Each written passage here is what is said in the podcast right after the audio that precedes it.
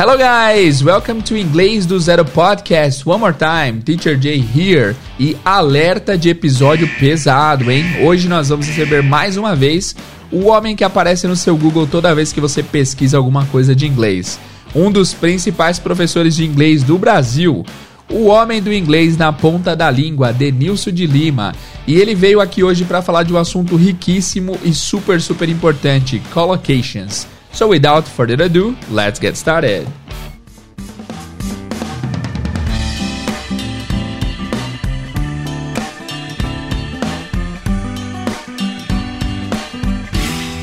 Esse episódio é um oferecimento do podcast Aula de Inglês, uma produção do Porta dos Fundos exclusiva na Deezer. Se prepare para aprender inglês da vida real e saiba como reagir como um verdadeiro gringo nas situações mais inusitadas. Desde uma partida de soccer em solo estrangeiro até como se safar das brigas de trânsito. Eu ri demais com as histórias e tenho certeza que em nenhuma escola tradicional de inglês você aprenderia isso. Bateu a curiosidade? Para ouvir gratuitamente é só acessar o link da descrição ou acessar o aplicativo da Deezer e buscar por aula de inglês. Hello guys, welcome to Inglês do Zero mais uma vez, Teacher Jay aqui. E é o seguinte, como vocês sabem, esses é, episódios do 200 até o 207 são episódios especiais. Na verdade, esses últimos episódios têm sido muito especiais porque eu tenho convidado professores que são referência e professores que são especializados em alguns temas. Nós tivemos aí o Renato para falar de sotaque americano e britânico. Hoje a gente vai ter o Denilson para falar sobre collocations e chunks of language. Dois assuntos importantíssimos, muito legais e que o Denilson manja muito. Ele tem livros sobre isso. Eu conheci ele, inclusive, por conta de um livro dele sobre collocations que eu li e é um assunto riquíssimo, tá? Um assunto difícil, mas se você chegou até aqui, episódio 201, é porque você está pronto para esse conteúdo. Então, prepara papel e caneta, prepara a mente, prepara um cafezinho, porque o episódio vai ser muito bom, vai ser pesado e vocês com certeza vão curtir. Então, sem mais delonga nenhuma, vamos direto ao bate-papo com o nosso amigo Denilson de Lima, do inglês na ponta da língua. Vamos lá. Guys, então eu estou aqui com o Denilson de Lima, é diretamente do alto do Monte Olimpo do inglês, o monstro sagrado do idioma, que mais uma vez topou bater esse papo com a gente. Denilson, obrigado demais pela segunda participação aqui no nosso podcast, man. Beleza, Jader. Sabe que para mim é sempre um prazer poder conversar com você, com o seu público, poder compartilhar ideias. Afinal de contas, é isso que eu tenho feito na, na minha profissão desde que eu comecei, desde que eu tornei isso como minha profissão mesmo, né? Só o pessoal entendeu, eu dou aula desde 93, 1993, Uau. mas eu só passei a levar a sério em 97 e estou na internet desde 2007, né? Uhum. Se eu contar o site Inglês a Ponta Língua. Então, para mim é sempre um prazer enorme poder conversar com pessoas que têm um trabalho excepcional, que é o seu caso, né? Eu não Muito digo obrigado. para todo mundo, mas para pessoas que trabalham bem, que a gente tem uma confiança, a gente sempre está junto. Muito obrigado, mestre. E, guys, se você não conhece o Denilson, você tá errado. Você deveria conhecê-lo. Se você estuda inglês e não conhece, tem alguma coisa errada. É, ele já participou aqui do podcast no episódio 94. E eu te desafio a procurar qualquer tema aí no Google e não encontrar o inglês na ponta da língua. Porque, de fato, é, cara, quanto, quanto você tem de, de, de, de gigabytes de conteúdo na internet aí? Não é, não é, não ah, é calculável, tem. né? Tem muita coisa. Só para o pessoal entender, eu dou dicas de inglês na internet desde o Orkut, desde 2005. A gente tinha uma comunidade que era uma das maiores comunidades dentro do Orkut. E, era, e... o nome era inglês na ponta da língua? Sempre foi inglês na ponta da língua, Jader, porque é, é, é, referência ao título do meu primeiro livro, O Inglês na Ponta da Língua, que foi publicado em 2013.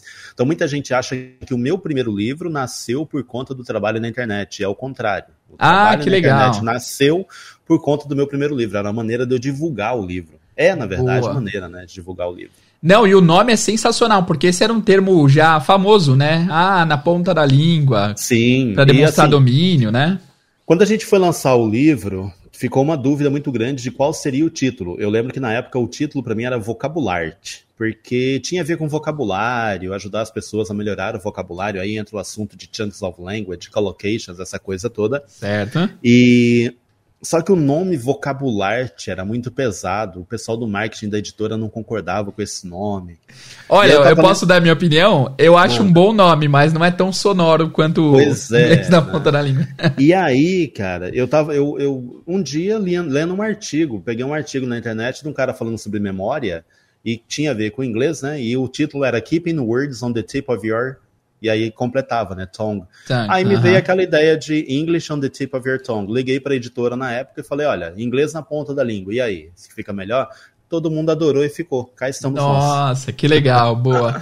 E eu acho muito, eu acho você muito, muito gentil, além de gênio, porque é, é uma analogia que eu sempre faço internamente. Eu nunca expus mas é como se você fosse um Pelé, um Zico do inglês, e você aceita jogar pelada com 14 de, de, de Jaú do interior. Obrigado. O, o, time, o time de Várzea, lá do, do, do, interiorzão. Exatamente. Ah, é. Cara, às vezes eu abro suas lives, você tá com uma página assim, é, você fazendo live com uma página super pequena de inglês, às vezes uma página tão grande quanto. Então é, é legal essa versatilidade, essa gentileza.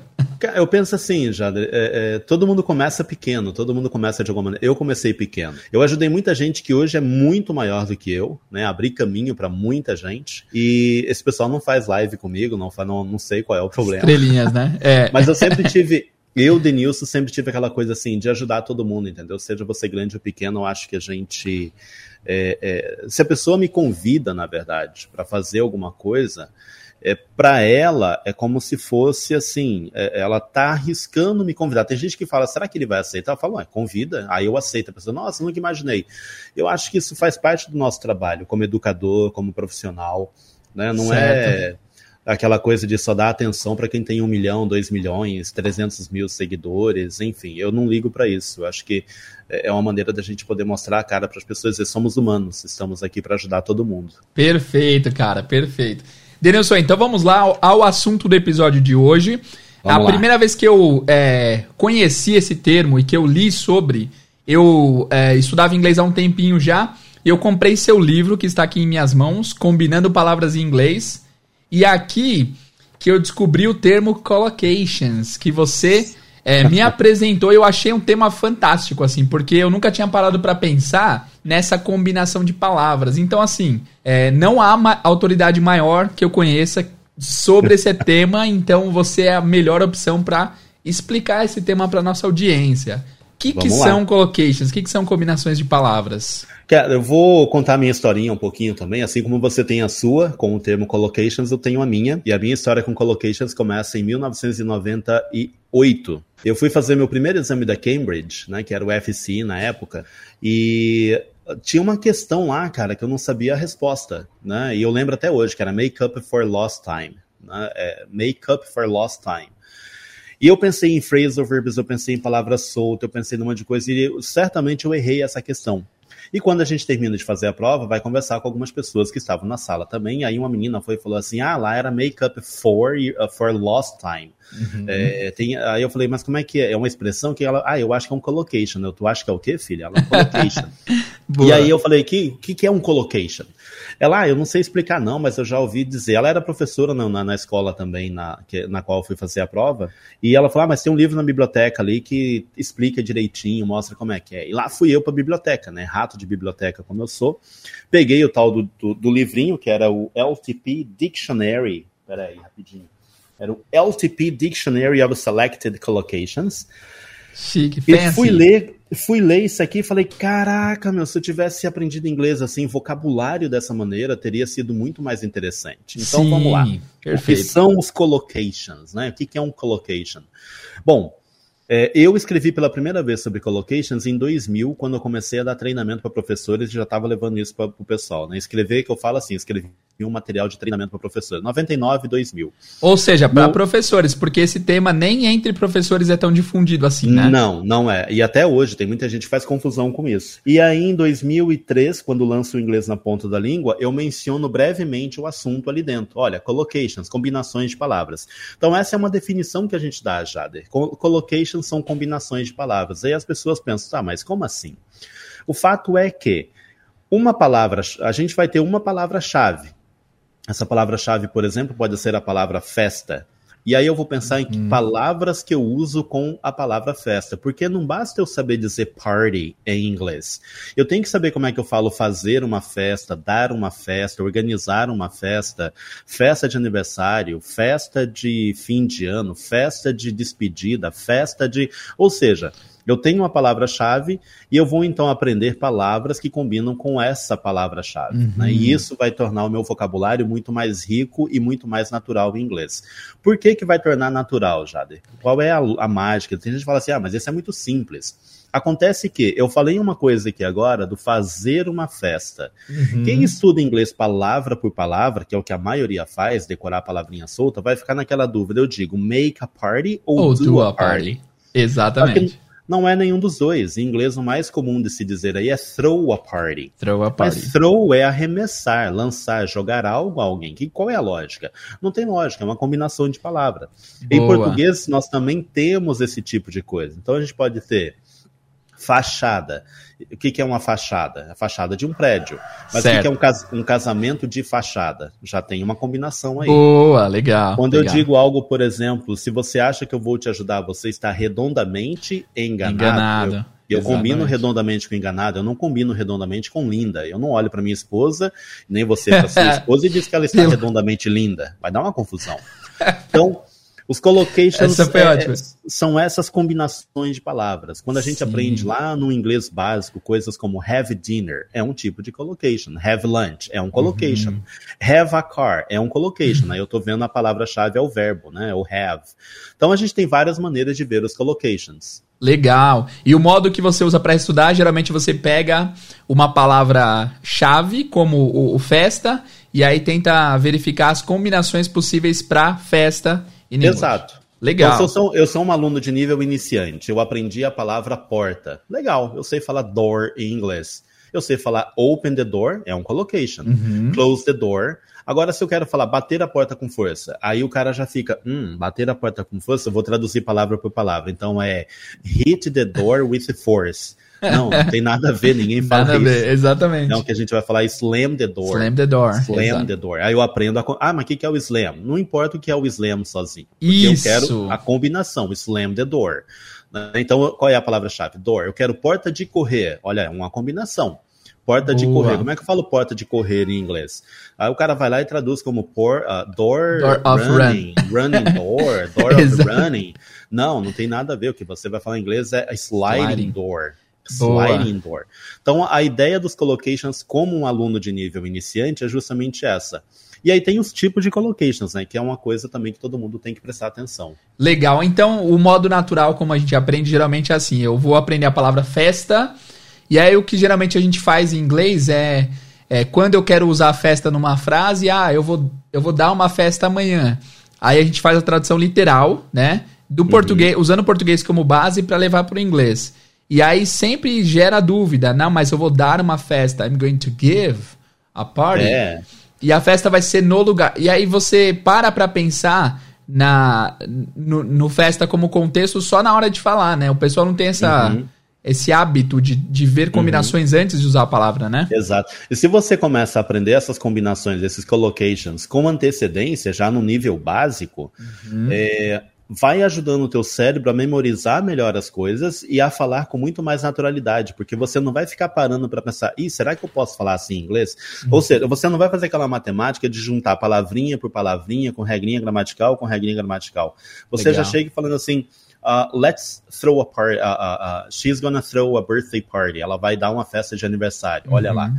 dar uma festa de aniversário, throw a birthday party, né? Então, não vem com aquela coisa de make a party of eh, anniversary, que eu já vi muita gente falando isso. Né? Pois é, bem literal, né? Bem literal. Então a ideia dos collocations ajuda muito nisso. E foi para mim assim, aquele momento de iluminação uh, quando Mais eu estudei esse assunto, né? Porque para mim foi tipo, cara, como é que pode, como eu nunca pensei, como eu nunca aprendi inglês dessa maneira, vocabulário dessa maneira é, teria evitado muitos problemas na minha vida. Tipo, se eu quero falar por algo como pão velho, ah, esse pão tá velho, o que, que eu diria em inglês? Eu diria old bread old Sim. bread.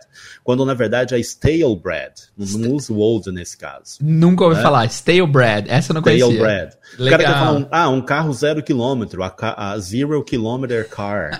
Aí você já sabe que é brand new car, brand um carro car. novinho em folha. Inclusive não. eu ia pedir para você dar alguns exemplos com carro, porque eu lembro que no seu livro tem, e a parte que caiu a ficha, assim, acho que foi um dos primeiros exemplos.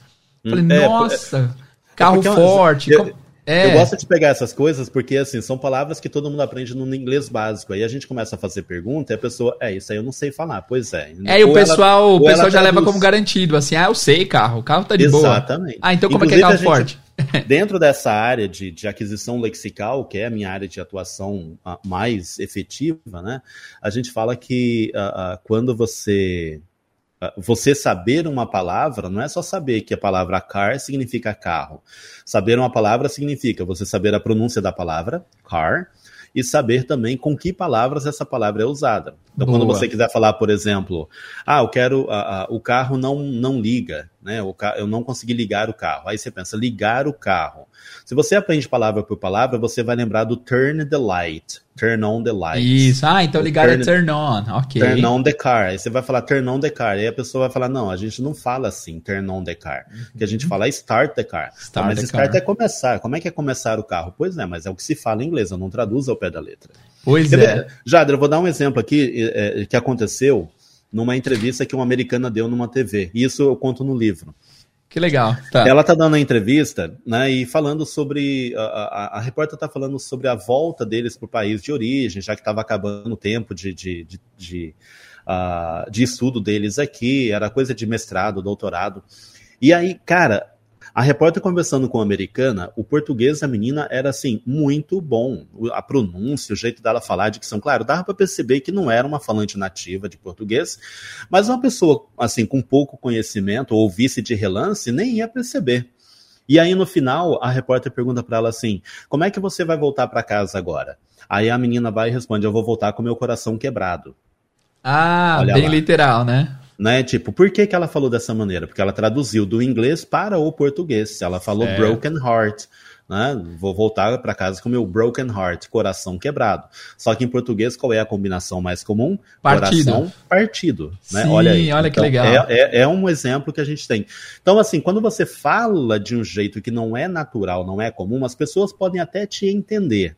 Mas assim, vai dar um é, né? Vai... É, mas vai ficar aquela tipo, hum, não é bem assim que a gente fala, que é o caso do coração quebrado. Todo mundo entende coração quebrado, legal, bacana, mas não é o modo como nós falamos, coração partido. Exatamente. Então, a gente vai ter muito disso em inglês, né? Na hora de, de repente, ter que falar determinadas coisas.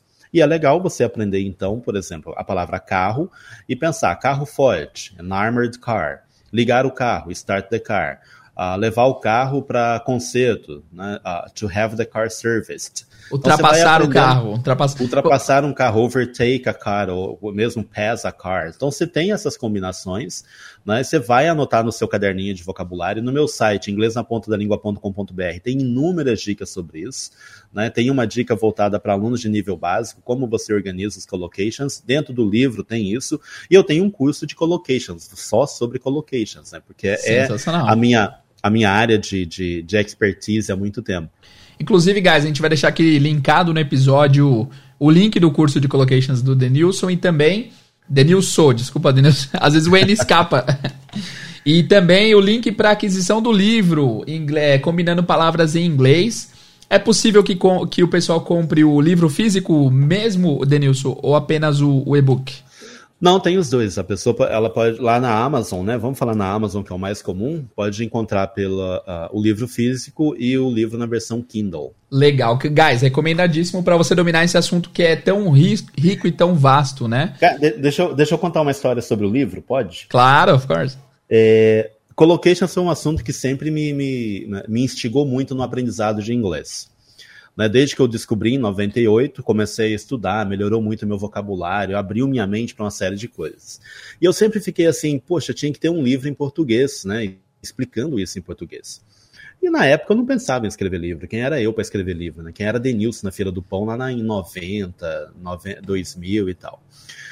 E aí eu lancei meu primeiro livro, Inglês na Ponta da Língua. E sempre fiquei, assim, sempre pesquisando collocations, achava interessante colecionar as combinações que não são tão comuns assim, é, descobrir outros caminhos, observar a língua, enfim.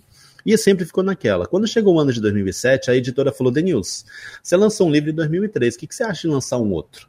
o livro já é sucesso, vamos lançar outro, vamos pegar carona nisso aí. E eu falei, cara, eu escrevi livro de quê? Eu não sei assim, tipo, o que, que eu posso escrever? Expressões idiomáticas? Não, já tem muito. Ah, é phrasal verbs? Não, já tem bastante também. Ah, sei lá, vamos falar de gramática? Já te, eu não tinha nem ideia ainda da concepção de gramática de uso direito, como fazer um livro, né? Uhum. Beleza. E aí o pessoal da editora falou assim, cara, tu, tu fala um negócio nesse teu primeiro livro chamado combinações de palavras, collocations. Por que, que tu não escreve um livro sobre isso? Tu não tem Ah, eles que notaram, isso? que legal. Boa. Aí eu peguei e falei assim, tipo, putz, quem sou eu para escrever um livro sobre collocations, cara? Isso é um assunto tão assim, né? Aí a menina da editora falou, mas tu não pesquisa isso desde 98? Tu já não dá treinamento para professores sobre isso? Tu é uma autoridade no assunto. No Brasil, Sim. acho que tu é o primeiro a tocar nesse assunto. E aí eu falei, eita, será? E aí fiz o livro, escrevi o livro. Quer dizer, eu queria tanto que alguém escrevesse um livro e nunca me toquei, nunca percebi que eu poderia ser o cara que poderia escrever aquele livro. Que e, legal! Cara, e escrevi o livro. Nossa, e, e, curiosidade, demorou quanto tempo o processo de, de finalização? Ah, assim, como eu já tinha muita coisa anotada, mas muita coisa mesmo, muitos textos por causa do treinamento de professores, já tinha muitas dúvidas que os professores mandavam, né, eu tinha muitos exemplos, é, eu só tive que organizar tudo, né, de acordo com o livro. Eu diria aí que foi questão de sete a oito meses, mais ou menos. Ah, foi super rápido. É. Não, foi de boa. Mas assim, tem que deixar claro que eu já tinha muita coisa anotada. Lembra que eu tô pesquisando isso desde 97. É. Em 97 eu não tinha computador, eu escrevia tudo na mão. Quando deu 2001 eu comprei meu primeiro computador, né? Tava ganhando bem, trabalhando na escola de inglês que eu trabalhava, comprei o computador e aí consegui passar tudo para dentro do computador. E depois foi só organizando as anotações mesmo e nasceu o livro. Que legal. Denilson, uma dúvida. Tem, é, essa dúvida é legítima, eu tenho essa dúvida também. Mano. Qual que é a diferença de collocations para chunks of languages? Eita, essa aí é. Todo mundo tem essa dúvida. eu não faço ideia. É, Porque eu acho parecidos, são parecidos, não são? De alguma Sim, forma? É, é, na verdade, eu vou fazer a frase filosófica que eu sempre dou para os professores, que é o seguinte: Uh, todo collocation é um chunk of language, mas nem tá. todo chunk of language é um collocation. Então, só traduzindo, chunk of language é um pedaço da língua, é um bloco chunk de of língua. Então, o chunk of language, a gente é, é, tem vários tipos de chunks of language. Então, vamos lá. Um chunk of language pode ser uma sentença completa, uma sentença certo. fixa. Por exemplo, I'm on so my far, way. É. I'm on my way. So far, so good. Legal. What's your name? The book is on the table. Essas frases que a gente aprende como uma frase completa e usada num determinado contexto é um, é um chunk of language, é uma sentença fixa que é um tipo de chunk of language. Eu certo. posso ter ainda sentenças semifixas, que são aquelas que eu completo com alguma outra palavrinha, tipo, uh, have you ever Ridden a Ferrari. Ah, Have you ever gone there? Have you ever met a famous person? Have you ever blá blá blá. Então, é um tipo de chunk of language. Collocation é um tipo de chunk of language. Legal. Entendeu? Legal. então, assim, você vê que tem vários tipos de chunks, tem outros ainda, só dei esses exemplos aqui. Todo collocation é um chunk of language, mas nem todo chunk of language é um collocation. Legal, então, então o chunk é of language é muito mais abrangente que o collocation. Que é Sim, muito mais. Quando a gente fala de chunk of language, tem, cara, tem um universo gigantesco por trás disso. Inclusive, é, eu tenho um curso de Chunks of Language, eu ensino professores sobre Chunks of Language, essa teoria toda. E assim como collocations, muita gente está fazendo confusão entre esses termos hoje em ah, dia. nossa, é porque não é muito difundido. De fato, eu, eu juro de verdade, não é só porque eu estou falando contigo, mas eu nunca ouvi ninguém falando sobre isso, nenhum outro professor. É, e Chunk é um of Language já é algo que eu estudo desde 96, 97. Já. Legal. E olha só que curioso, né? 96, 97, quando eu tenho contato com Chunks of Language, embora chunk, uh, uh, o Collocations já existia, eu só fui abrir meus olhos realmente para os Collocations em 98, tipo, dois anos depois. Olha. Uh, eu, eu acho isso curioso porque eu fico assim, tava na minha cara o negócio. tava ali olhando para mim e eu não tinha prestado atenção naquilo. Foi preciso. Nossa, é ocorrer um fato para eu ir lá e falar: caraca, mas isso aqui tem a ver com aquilo lá. Né? E aí eu fui pesquisar o assunto mais a fundo. Mas isso é muito bom, porque para ensinar um have you ever, geralmente o que se faz é ensinar o aluno o que, que é o present perfect, Exato. o que, que é o past participle e tudo mais. Aí se você ensina como uma frase pronta, have you ever é você alguma vez já, né? Você isso, já eu, eu posso ensinar todo o present perfect como frases prontas ou como frases semifixas, né? E mostrar para os alunos como é que é. E aí entra meu terceiro livro, né, Jada, que é a gramática de uso da língua inglesa, que sai da gramática normativa, porque essa ideia, agora a gente está indo mais além, né, Tá. do, do assunto. Mas não tem Mas problema, vamos, vamos dar A, uma... a ideia dos chunks of language é justamente mostrar às pessoas como aprender inglês de uma maneira integrada. Ou seja, com chunks of language, quando eu tenho um método, um curso de idiomas baseado em chunks of language, com essa teoria lexical que a gente chama, né, abordagem lexical, eu ensino inglês de modo integrado. O que que é ensinar inglês de modo integrado? Ou aprender inglês de modo integrado? Eu aprendo gramática, vocabulário e pronúncia tudo junto. Eu não Legal. tenho uma aula de gramática num dia, de decorar a palavra no outro e de pra- praticar pronúncia no outro. Eu acho que essa sei- é uma simulação mais parecida possível com a, com a vida real, né? Sim. É, tudo né, junto, porque- assim. Porque pensa, pensa bem, se você já aprende que o certo é falar throw a party, quais as chances de você errar isso em algum momento? Pois é. Aliás, a grande prova de que a memória da gente aprende dessa maneira, e aí tem estudos em neurociência também, né, que é outra parte de coisas que eu estou que eu tô envolvido, a, a gente vai ter a, a, a memória do adulto, o cérebro do adulto, ele aprende muito mais essas, dessa maneira, as- como se fosse uma frase já completa. Certo. Por isso que todo mundo aprende coisas como thank you very much, Uhum. uh, what's your name, where are you from, how old Essa é a que you? mais me impressiona, where are you from, porque a estrutura é totalmente torta comparada Sim. ao português. A preposição vai no final, mas o pessoal sabe falar de boa. Exatamente. Né? Boa. Quer dizer, aprendeu como uma frase completa. E eu falo, é o The Book is on the Table, que todo mundo fala. Então, assim, por que não continuar aprendendo inglês dessa maneira? E aí entra a teoria dos chunks of language, com os seus collocations, com as sentenças fixas e semifixas, e o professor ele vai organizando o aluno para isso.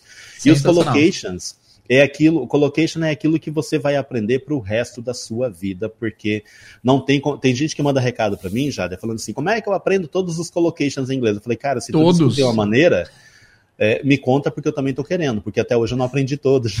É, pois é, nem mesmo em português, né? Nem, nem Não, combinações em nem. português. Quer ver, esses dias eu, ó, eu tava dirigindo e lembrando de um diálogo que eu ouvi num filme. E assim, pensando no diálogo à toa, sabe aqueles pensamentos que cruza a cabeça de vez em quando? Aí eu lembrei que o cara falou assim, ah, you gotta earn some respect. Earn Aí- some respect. Er- aí eu falei, caraca, é, é um collocation interessante, né? Earn some respect. Gotta earn some respect. Uhum. E aí, como é que alguém vai traduzir isso, né? Earn é ganhar, tipo, ganhar dinheiro, Uhum. earn money. Certo. né? E aí você não. Mas a gente não fala em português ganhar respeito. Não é tão comum, ah, você tem que ganhar o respeito. Nossa, O que que deixa eu pensar fala? em português. Você tem que. Nossa, vou- Conquistar o respeito. conquistar. É um, um E verbo aí melhor. você pega a palavra conquistar e é conquer, né? Em inglês. você não fala conquer respect. Uau! E aí eu falei, cara, é um exemplo interessante de collocation, de como a gente vai brincar com a língua. Então eu já aprendo earn respect. E legal. o legal dos collocations, Jader, é porque aí alguém pode falar assim: como é que eu sei quando eu uso earn, win e gain? Sim. Cara, a gente pode até tentar explicar como é que você aprende essas palavras isoladas, mas quando você vê com collocations, com, com que palavras essas palavras se combinam, fica muito melhor. É o caso de make e do. Quando é que eu uso make e quando é que eu uso do? Tem gente que tenta dar uma regrinha para isso, como se fosse Mas tem tanta fixa. exceção que, né? Pois é. Então aí você tem que aprender que quando você for arrumar a cama, né, fazer a cama, você fala make the bed. Ah, pode ser do the bed? Não, não pode. Uhum. Ah, Por não, quê? teacher, Porque mas não- eu vi que make é fazer com a mão, é criar. a Pois cama é. já não estava feita? Exato, Aí você tem que a falar, tá não, feita. mas então, há exceções. Aí você tem, por exemplo, do the housework, do the homework. Você aprende as combinações. E na hora que você for falar inglês escrever inglês, essas combinações vão vir muito mais ativas na mente, porque é assim que a gente. o nosso cérebro funciona, é assim que a gente aprende nossa primeira língua. A gente não pensa palavrinha por palavrinha e nem gramática por gramática. A gente pensa nas combinações que já estão automáticas dentro da cabeça. E se eu, como estudante de inglês, aprendo isso também desde cedo, a minha naturalidade em inglês é, surge muito mais. É, é, não vou dizer que a fluência vem de modo rápido, mas a pessoa começa a ter uma outra visão de aprendizado de inglês. Por isso que no livro a gente tem, né? O, o título é Combinando Palavras em Inglês. Seja fluente em inglês aprendendo collocations. Legal. Cara, isso é muito interessante porque o pessoal, eles têm a ideia errada de que quem fala inglês fluente, que é nativo, por exemplo, a pessoa parou, teve uma aula um dia de in Ó, quando você estiver no, no ônibus vai ser on, tá? Mas se estiver no carro vai ser in. E a pessoa nunca fez isso, a pessoa nunca parou pra problematizar isso. E aí eu sempre dou um exemplo que eu acho muito incrível, até hoje eu não sei o porquê, mas preposições para lugares no Brasil são totalmente tortas também, a gente sabe. Uhum. Sabe que é no Pará, mas é na Bahia, uhum. mas é no Ceará. E por que, que um é masculino e outro é feminino? Aí tem o Zen em Porto Alegre, em Santa Catarina. Em São Paulo. Em. São Paulo, no Rio. Uhum. Não faz muito sentido, mas a gente sabe. Uma que eu errava, que me corrigiram, é no Goiás. Eu falava em Goiás. O pessoal falou, não, a gente fala no Goiás, geralmente. Eu falo, ah, no Goiás, tá, beleza. É, é, são coisas que a gente, de tanto ouvir, a gente absorve, mas não Sim. racionalmente, né? Mas Sim. Por, Inclusive, assim, você tocou num assunto interessante, preposições in, on, at. Tudo bem que tem lá uma, parece que tem umas regrinhas, né? Não, mas não, gente, dentro da área de linguística, a gente fala que aquilo não é regra, aquilo são observações do uso da língua. Perfeito, então, perfeito. Alguém observou em algum momento, engraçado, né, que com dias da semana sempre é on, on Exato. Monday, on Tuesday, on Friday. Ah, mas quando é mês a gente fala in in May, in April. Tá, mas qual é a regra? Não, não tem regra. Tem é regra, o jeito é assim. que a língua é usada. E eu gosto de dar exemplo em português também de preposições, já que você falou desse aí, mas eu, eu tenho um que é assim. É, quando eu digo eu sonhei com você, você entende ah. que eu ah. tive um sonho contigo, né? Uau. Eu falo, ah, pô, sonhei com a pessoa, que legal. Mas eu não. E quando eu falo assim, eu sonho em viajar ao redor do mundo. Sonhar em. Nossa, é verdade. Por quê, né?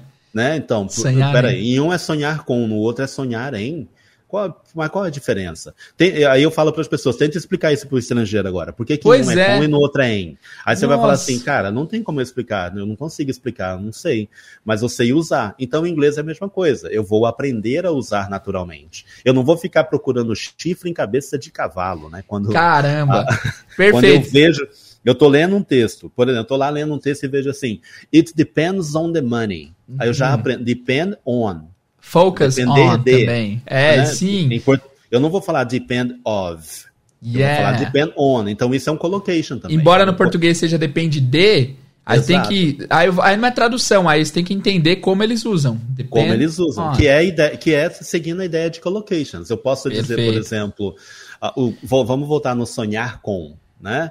É, eu não digo em inglês dream with, eu digo dream about. Uhum. I, had, I dreamt about her. Eu sonhei com ela. Eu tive pois um sonho é. a respeito dela.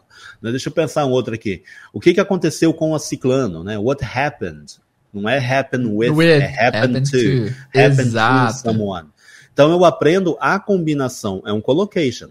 Happen to, depend on, dream about. Sensacional, porque on. sempre que o pessoal vai falar, eles param para pensar e geralmente a decisão é, é, usar o mesmo no português. E é aí que vem uhum, o problema, né?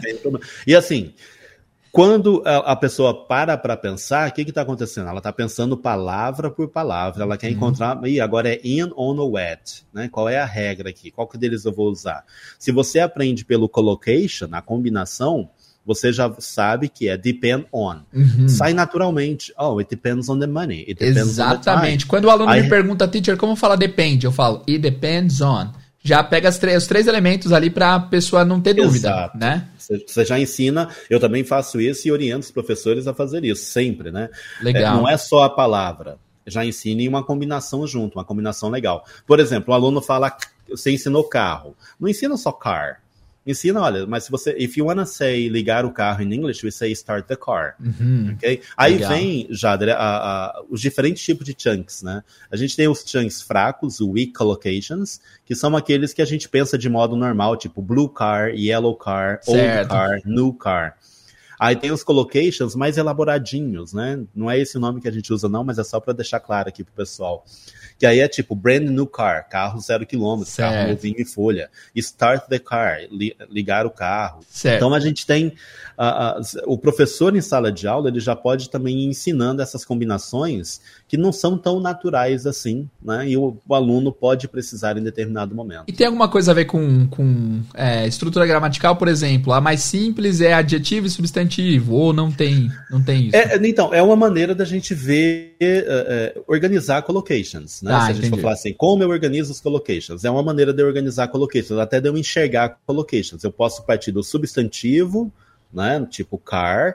Aí eu vou ver verbos mais car. Certo. Que verbos eu uso com car? Verbos ah, mais adjetivo mais car. Adjetivos com car. Então eu posso ter o adjetivo mais o substantivo, eu posso ter o advérbio mais adjetivo mais o substantivo. Aí são maneiras diferentes de eu enxergar collocations. Eu posso organizar meu material também dessa maneira, né? E aí eu falo que gramática, eu posso deixar toda a teoria gramatical de lado, mas entender o conceito básico de gramática nessa hora pode te ajudar. Sim, legal. Cara, inclusive tem um vídeo seu que é muito enigmático, que você está escrevendo aparentemente de ponta cabeça.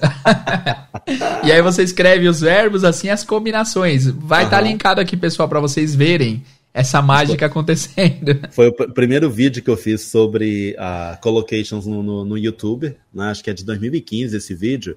Cara, eu acho que as pessoas ficaram mais intrigadas com o fato de, eu escrever de cabeça para baixo do que com o assunto do vídeo em si. Eu lembro que eu pensei isso, eu falei, nossa, como que, como que ele fez isso? E aí, outro dia eu tava revendo na TV, a minha esposa viu também, nossa, ele tá escrevendo de ponta cabeça. então, sempre me falaram, perguntaram isso, Denil, você escreve de cabeça para baixo? Como é que você consegue escrever de cabeça para baixo? Na escola era assim, eu falo, não, galera, eu não escrevo de cabeça para baixo, eu escrevo normal. E um dia eu comecei a prestar atenção e entendi o porquê que as pessoas acham que eu escrevo de cabeça para baixo. Primeiro, eu sou canhoto, né? Certo. E, uh, e como canhoto, Uh, eu já sou um canhoto diferente, porque realmente eu não escrevo por baixo da linha, a minha mão não fica por baixo da linha, a minha mão fica acima da linha. Entendi. Então, só para as pessoas entenderem aí, tentar visualizar, pegue o caderno e vire esse caderno como se fosse um destro escrevendo. Só que aí você pega a sua mão esquerda e coloca por cima ali, né, a canhota, que é o modo como eu escrevo. Enfim, vejam o vídeo. Falando aqui da, das combinações, tem uma combinação em inglês que eu acho simplesmente estranha. Quando ah. a pessoa fala assim, well, I'm married with kids. Okay. Aí eu penso, nossa, você é casada com crianças? Como assim? Uh -huh. Né? Porque na hora vem. Parece que ela casou com crianças. Com crianças. E não, ela é casada e tem filhos, né? É olha, uma combinação. Um, crime, um crime acontecendo. Era um, é um seriado, né? Married with Married with Children. É. E, e, é, uma, é uma, uma legal pra gente ensinar pro pessoal, né? É uma combinação com preposição. Se eu quero falar que eu sou casado com alguém em inglês, eu vou dizer married to. Uhum. I'm married to a wonderful person. Eu sou casado com uma pessoa maravilhosa. Minha esposa é maravilhosa. Married to. Mas quando eu falo married with kids, quer dizer que eu sou casado e tenho e filhos. Tenho filhos. Muito né? bem.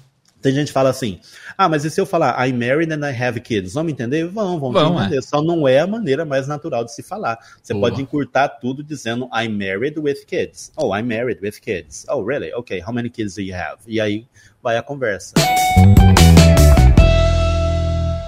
Entendeu só? Agora, só para o pessoal entender ainda mais o conceito de collocations, a gente pode usar algumas mais exemplos para o pessoal ver collocations na prática?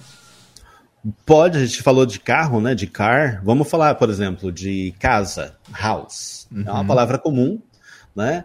E a gente pode pensar, por exemplo, que palavras, o que, que eu combino com casa? A gente falou de preposições e tal, então eu posso vir agora e falar live in a house. Live I live in a, in a big house. I live in a small house. I live in a posh house. Posh house, casa chique, né? Uma casa bonitona. Uh, eu posso falar, tipo, build a house, buy a uhum. new house, furnish a house. O que, que é furnish a house? Mobiliar a casa. Legal. Então, tipo, é algo que as pessoas não pensam. Como é que eu diria? Ó, oh, eu tô, comprei uma casa, mas agora eu tenho que mobiliar a casa. Como é que é mobiliar a casa? E o furnish the house. Né? Tem o fácil, clean the house, clean a house. Reformar a casa. Será que eu posso falar reform a house? Não, o mais normal é você falar do up a house. Do up a legal, house. Legal. legal, legal dos collocations, Jader, é que ajuda também a entender é, o aprendizado de phrasal verb. Eu não preciso mais saber o que é um phrasal verb, ter aquela maluquice de phrasal verb com preposi é, preposição, mais verbo, não sei o quê. Eu aprendo a combinação. Então, por exemplo, eu quero dizer em inglês arrombar uma casa, arrombar a minha casa. Uhum. Ah, eu tenho que lembrar que é um phrasal verb, que é break into, né? Uhum. Não, você já aprende a combinação, break into a house. They broke into my house last night, né? Uhum. Arrombaram, invadiram minha casa noite passada. Set pois up é. a house set up a house, você montar a sua casa, a sua família, knock down a house, né? derrubar uma casa, colocar uma casa abaixo. Então, olha, a riqueza que a gente tem com collocation só com a palavra house. Nossa. Eu não tenho que ficar decorando o phrasal verb isoladamente. Quer ver? Deixa eu dar um outro exemplo. Em português a gente fala puxar uma conversa. Né? Ah. Puxar conversa com alguém. Essa eu aprendi no e seu livro. Aliás. E aí você fica, cara, puxar uma conversa. Peraí, puxar em inglês é pull, Que eu posso dizer pull a conversation? Não, não pode, porque não é isso que você fala. Ah, eu acho que é push. Não, push é empurrar. Não confunda essas duas coisas, pelo amor de Deus. Então, pull a conversation? Não, não pode. O que, que a gente fala em inglês? Strike, strike up a conversation. Up. You strike é. up a conversation. Aí, se você pensa assim, palavra, ó, quem aprende inglês com palavrinha solta. Ah, strike up é um phrasal verb. Eu odeio phrasal verb, essa porcaria de phrasal verbs. Odeio, não gosto. Aí, o que, que é strike up? Aí a pessoa corre no dicionário. Strike up é iniciar, começar, né? Ela tem essa ideia. Aí ela pode dizer assim: vamos começar a reunião? Let's strike up the meeting. A pessoa pensa assim: opa, eu vou usar uma coisa nova que eu aprendi. Strike up é começar. Let's strike up the meeting. Não combina. Strike up a gente só usa com conversation, relationship e friendship.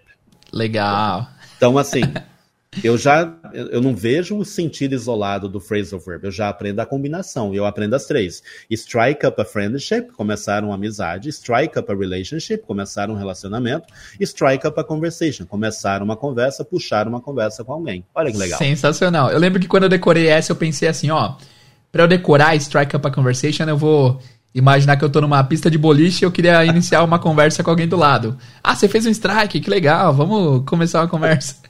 É, strike é uma associação interessante. Falando sobre isso, Denilson, é, a gente reparou aqui que para ser para aprender bastante com collocations e chunk of chunks of language, é preciso memorizar, né? É preciso decorar, é preciso absorver bastante conteúdo. É, assim como as palavras isoladas, né? Você precisa decorar, você precisa é, é, memorizar.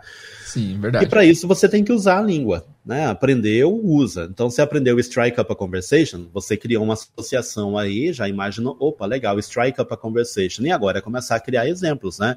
Can you strike up a conversation with a stranger at a party? Né? Uhum. Olha só, tudo Era é collocation. É. Can you é uma sentença semifixa, strike up a conversation é um collocation, uh, with a strange at a party.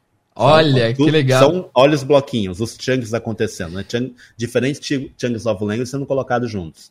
Então, legal, assim, legal. O, o legal do, de você aprender dessa maneira, né? Que é aquilo que eu falei no primeiro bloco lá, a questão do, do, do modo integrado, é que o cérebro do adulto ele está muito mais propenso a aprender dessa maneira do que aprender pela outra maneira tradicional. Qual é a maneira uhum. tradicional? Tudo quebrado, palavrinha solta, gramáticazinha, nomezinho disso, nomezinho daquilo. O cérebro do adulto, e aí tem estudos em, é, estudos em neurociência, né? o cérebro do adulto nessa questão linguística, eu não vou falar daquilo assim, quando eu começo a falar desse assunto, aparece um monte de gente, né, dizendo, ah, é área de Broca, área de não ser de Ware, né, não, esqueçam isso tudo, que eu vou falar aqui... Ah, são os teóricos. É. Tá. O que eu vou falar aqui tem a ver com, com a teoria a, a, conhecida como memória procedimental e memória declarativa. O Uau. cérebro do adulto okay. ele é muito mais propenso a aprender na memória declarativa. A memória declarativa é a memória dos fatos. É o que eu almocei hoje, é o que eu conversei com a minha esposa hoje de manhã, é o que eu, a minha primeira, meu primeiro beijo, a minha primeira vez, enfim, essa é a memória declarativa. Então, um adulto, essa memória declarativa num adulto que tem o um cérebro saudável, tá tudo ok, ela aprende muito. E os chunks of language, collocations, toda essa coisa que a gente falou aqui, vão direto nisso. É muito mais fácil a gente aprender expressões novas, combinações de palavras novas, do que tentar gra gramaticalizar isso tudo. A gramática, ela faz parte da memória procedimental. E a memória procedimental é a memória de procedimentos, é dirigir, andar de bicicleta, hum e quanto mais velho eu fico, mais difícil fica para aprender procedimentos. Parece Porque que é de exatas é... e humanas, né? Um, um, é muito teórico, quanto, outro é mais prático. Quanto mais velho eu fico, por exemplo, eu não aprendi a andar de bicicleta aos 50 anos de idade e quero aprender a andar de bicicleta aos 50 anos de idade. Eu vou ter muito mais dificuldade do que uma criança que começou a aprender a andar de bicicleta aos 5, 6 anos de idade. Uhum. Né? Então, por quê? Porque a memória procedimental na criança, ela está ali ativa o tempo todo. Então, quando eu tento aprender pelo método tradicional, os modos tradicionais de ensino de língua, uh, as pessoas estão querendo aprender na memória procedimental. O adulto quer aprender na memória procedimental. Quando a gente aprende chunks of language, toda essa teoria que eu falei aqui com vocês ao longo desse nosso bate-papo, o aprendizado está indo para a memória declarativa e facilita muito mais. É muito mais fácil você lembrar what's your name Sim, hey, what's your name? Do que tentar lembrar que what é um pronome interrogativo, que eu tenho o verbo to be na frase. O the book is, the book is on the table. Pergunta pra pessoa onde é que tá a preposição. Qual é a preposição? É. Ela vai dizer, não sei. Tem preposição? Tem. E o verbo to be? Onde é que tá? Verbo to be? Tem verbo to be aí? Tem. Mas ela lembra da frase, the book is on the table. E Mas, qual a ideia? O interessante é, que, é justamente isso. O interessante é que talvez nem alguns gringos saibam apontar. O que, que é a preposição aqui? O que, que é o... Não. O que, que é o verbo to be, né? Porque... Aliás... Eu perguntei para um gringo uma vez, né? Eu, no, no, meu auge frustrativo de aprendizado de inglês, que eu buscava regras e explicações para tudo, eu perguntei para um americano uma vez: como é que tu fez para aprender preposições em inglês? Ele olhou para mim e falou assim: o que, que é isso?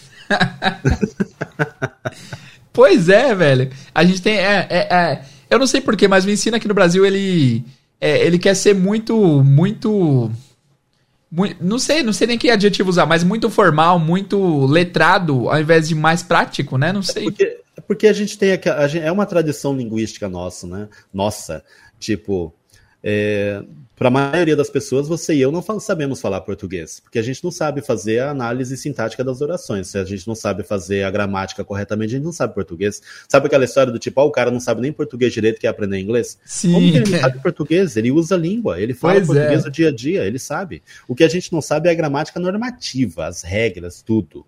Né? Tipo... Esses dias colocaram, é, só, só um adendo, é, esses dias colocaram no, em algum lugar do Instagram lá, ah, mas não é possível aprender inglês sem ler sem escrever. Eu falei, quer dizer que quem é analfabeto não consegue falar português? Não, não faz sentido, né? Eu posso ouvir, eu conheci várias pessoas que falavam inglês muito bem, assim, muito bem no sentido de se comunicarem, de expressarem, conversar, bater altos papos, mas se pedisse para escrever alguma coisa, a pessoa olhava escrever, saiu uns garranchos muito louco. Né? não conseguia fazer a mesma coisa, é normal. Né? Então a gente, é, a nossa tradição linguística, Jade, falando como linguista agora, a nossa tradição de ensino de línguas ela é muito é, latinizada. A gente vem muito dessas línguas clássicas, né? Ah, o ensino de latim, do grego e tudo mais. Então a gente quer ver pedaço, a gente quer ver regrinha em tudo, a gente quer explicação para tudo, sendo que língua é uso. E uma língua viva, tipo, eu, eu estudar inglês é diferente de eu estudar latim. Por quê? Porque latim é uma língua morta, é uma língua que ninguém fala mais, então ela não tem mudanças. O inglês está vivo, o inglês é uma língua que está ali correndo o tempo todo, é como o português, está vivo, está correndo o tempo todo. Nossa. Então a gente tem que observar a língua. Né? Quando eu tento matar a língua para poder ensiná-la, né, dissecá-la, vira um negócio muito louco. Não, o que tem de termo que eu falo, que eu já falei muito para aluno, não, não se usa, isso não se usa. Depois de dois, três meses começam a usar. I'm loving it. Cara, o I'm Loving eu tô vendo em filme direto. I'm Sim. loving our energy. Como você tá é, amando? É, é, a língua em mudança, né? Exato. São coisas assim. Tipo, eu lembro que quando eu comecei a aprender inglês, eu não podia falar thinking. Think, Hoje você really? As pessoas falam assim, oh, what are you thinking about? Nossa, para mim essa daí sempre foi estabelecida, olha que interessante. Então, sinal de que eu tô aprendendo inglês, eu tô, eu tô velho nesse negócio, hein? Não, tem, uma, tem uma parte que, que eu tô pegando ainda, não entendi muito bem o uso. O pessoal hum. tem usado principalmente do Ebonics e tal, inglês negro-americano. Uhum. Os caras estão usando be sem conjugar. Sim, isso é normal. Tipo, comum. I be. I, I, I be happy. Se a gente for para esse lado, uh, tem o, o, o, lance do you, né? Como é que eu sei que you é singular ou é plural? Então tem, tem algumas regiões eles falam you is ao invés de you are. O you is é pro singular. Certo. Oh, you is a nice person. Oh, you are, you are nice people. É, o, é deveriam ter inventado um you para plural, né? Não custava Ou, nada. E aí, pro you no plural, tem gente que já fala ius. Eles colocam um SE no final. U-S-E, ius. Tem uma e série que, eu, que eu assisto ah. que tem um cara que é muito letrado. Ele, é, a série chama Superstore. E é o cara mais inteligente de lá, mais estudado, assim, entre aspas. Ele é bem conhecedor, ele fala mais chique que os outros. E um dia ele falou: What, what do you guys think? Use guys? Aí eu vi na legenda que tava de fato you mais o SE no final. Uhum. Falei, nossa, então não tem a ver com é, estar errado. O cara usou de propósito, propositalmente, para passar é, ideia é aquela história, né, Jader? Assim, a gente, tem, a gente tem que entender que nós temos a língua usada, o, nós temos o português falado, assim como tem o inglês falado, e temos o escrito mais formal. Então, por exemplo, é o eu falar em português, eu vou perguntar para você assim: o uh, que, que você está fazendo aqui? O uhum. que, que você está fazendo aqui? O que, que você está fazendo aqui? Mas formalmente eu vou perguntar o que tu estás fazendo aqui, o que você está fazendo aqui. Uhum. Né? Então, em inglês também a gente tem isso. A gente aprende muito inglês, às vezes, de livro, né? O, li o inglês formal, aquela coisa. What are you doing here? What you're doing here? Do tomorrow. e aí no dia a dia o cara fala, what you gonna do tomorrow? What you gonna do tomorrow? Exato. Então, isso também conta muito no aprendizado, seja de Chunks of Language, né? A gente conversa sobre isso dentro desse ensino de Chunks of Language e Collocations também.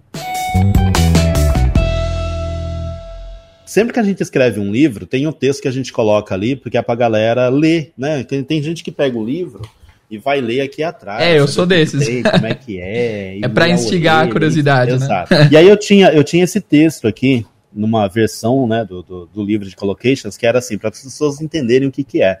Que é assim, ó. Aí está você passando um tempinho na livraria. Neste momento, passando os olhos sobre este livro para ver se é interessante ou não. Para isso, vai passar também algumas páginas. Caso nada chame sua atenção, passará para outro livro. O tempo está passando e você ainda não entendeu onde quero chegar com isso, não é verdade? Acontece que você acabou de passar batido por várias combinações de palavras, collocations com a palavra passar em português. Se estiver duvidando, releia o parágrafo acima e confirme. Aí o cara volta lá e vai ler, né? Passando um tempinho na livraria, passando os olhos. Sensacional. É, passar algumas páginas, passar para outro livro, o tempo está passando, e aí o passar batido. E aí eu continuo. Se você chegou a reler, não passará vergonha se der um sorriso agora. Pois é, em português costumamos usar frequentemente o verbo passar, porém com sentidos bem diferentes. Veja, passar a roupa, passar fome, passar necessidades, passar a mão, passar por um caminho, passar de ano, passar desapercebido, passar uma história limpo, passar um pano, passar creme no corpo, passar manteiga no pão, passar desta para melhor. Nossa. Agora imagine, agora imagine ter de dizer tudo isso em inglês. Passar, literalmente em inglês, é pass. No entanto, engana-se quem acha que saber isso é suficiente para falar inglês fluentemente, pois em inglês, passar a roupa não é pass the clothes, Passar a mão não é pass the hand, passar os olhos não é pass the eyes, passar de ano não é pass of ear. E então, como é que se falam essas frases em inglês? Você acha mesmo que vou passar essas informações assim para você na capa do livro? Claro que não. Convido você a descobrir isso lendo este livro. Garanto que seu inglês vai passar por uma grande mudança. Bom, se você leu até aqui, é um ótimo sinal. Significa que consegui passar o meu recado de forma bem clara e objetiva. Agora, para passar bons momentos com, esse, com ele, depende de você. Passa no caixa, passe seu cartão e vamos nessa. Mano! Cara, mas não, essa foi definitivamente uma das coisas mais geniais que eu já ouvi. Cara, muito bom. Não, pior que sabe aqueles, aquelas coisas que você tá achando bom? E uhum. aí você fala, não tem como ficar melhor. Aí vai melhorando. Não, não tem como. aí fica melhor. Né? Exato. E era a ideia do passar. Né? Então, assim, para as pessoas entenderem a ideia dos collocations, é eu ter uma palavrinha-chave, e essa palavra-chave, eu vou pensar em outras palavras com ela, né? Eu não vou saber tudo de uma só vez, eu não vou aprender tudo de uma vez, mas eu vou começar a ver as palavras com outros olhos. Né? Quando eu ver uma palavra sendo usada com uma outra palavrinha e o sentido mudou, eu vou falar assim, não, tudo bem, essa palavra tem vários significados, e nesse Legal. caso aqui é isso aqui. Né? E é assim que a gente vai melhorando o nosso vocabulário em inglês. É uma das maneiras de melhorar o nosso vocabulário em inglês. Ah, eu acho, eu, eu, é um recado que eu queria dar pra galera, eu acho que esse é um erro muito grande é, de alguns alunos, que é o aluno ficar bravo. Não, como assim tem tanto passado? Não, para. Não, não sei o que. O aluno fica irredutível em aceitar que é uhum. é diferente. E é um uhum. posicionamento que, se você tem, se você está ouvindo e tem esse posicionamento, mude, né? Ah, passar o tempo não é igual a passar roupa. Não é tipo, ah, por quê? É, ok, entendi, né? É, tem que ser humilde nesse sentido, né? Uhum. É entender que é daquela maneira e não se fala mais nisso. E ah. é legal que quando você estava lendo, eu estava pensando nas versões do inglês e quase nenhuma é igual, né? Passar não. tempo, passar a mão, não. passar roupa é não. é muito diferente, cara. Muito diferente. Você vai ver que são verbos diferentes, são palavras diferentes. Quer dizer, é uma maneira de mostrar para as pessoas que você não traduz ao pé da letra. Né? Não é palavrinha, a língua não é palavra por palavra. A gente tem que, tem que parar com essa mania né? Tipo, de só decorar palavras. Sabe aquela teoria das duas. Ah, se eu aprender duas mil palavras em inglês, eu vou ser fluente em inglês. Não, você não vai ser fluente em inglês com duas mil palavras. Você apenas vai saber duas mil palavras em inglês. Você vai ver essas duas mil palavras aparecendo na tua frente, mas você não sabe usá-las. E aí volta naquilo que eu falei lá no começo. Como é que eu sei uma palavra em inglês? Quando eu sei usá-la bem. Né? Então, eu vou saber quais são as combinações com ela. Então, eu, eu, decorar duas mil palavras não é garantia de fluência, significa que eu sei duas mil palavras. Pois é. E eu, eu aprendi dessa maneira, Jade, porque quando eu li essa teoria, e eu também li de modo errado lá em 94, 95, eu li lendo um artigozinho numa revista, o cara falava assim: se você souber quais são as duas mil palavras mais usadas em inglês, você será fluente em, em 80 a 90% das situações ah, do cotidiano da língua inglesa. Tem gente que vende essa ideia até hoje, né? Não, tem gente que vende essa ideia até hoje. Tem uma historinha curiosa para te contar aqui. E aí, eu, eu acreditei nisso. Eu falei, pô, duas mil palavras é fácil. Aí eu peguei a lista das duas mil palavras mais usadas em inglês e descobri que eu sabia quase todas elas. Mas eu não era bom do inglês, meu listening era ruim, eu não falava com naturalidade, né? E era aquela confusão toda. E eu fiquei, eu sou burro, eu não sei inglês, né? Acho que inglês não é para mim. Aí um dia eu estava lendo um outro artigo, o tempo passou, né? E o cara falava assim: sabe aquela ideia das duas mil palavras em inglês? Ele nunca disse que você vai ser fluente em inglês sabendo duas mil palavras. Ele disse que apenas duas mil palavras são as palavras mais usadas em inglês.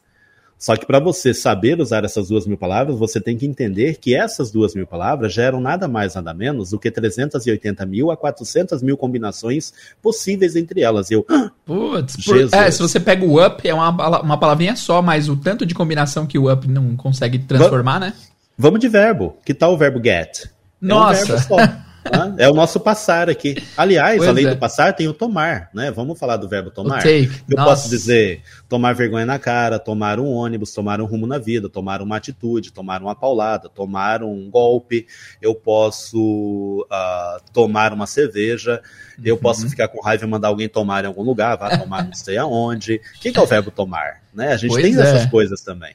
Tem então, o tomar, inglês... tem um tomar que é similar ao beber, mas ele é só um dos tomares. Tem tantos Exatamente. outros tomares. Tem muitos outros. Você tomar vergonha não quer dizer que você bebe vergonha. Exatamente. Vergonha Sensacional. E é collocation. Tudo isso, Jada, entra no campo dos collocations, entendeu? Agora a gente está vendo os collocations como verbo, não mais os, os, a palavra-chave, né? A palavra-chave agora é um verbo.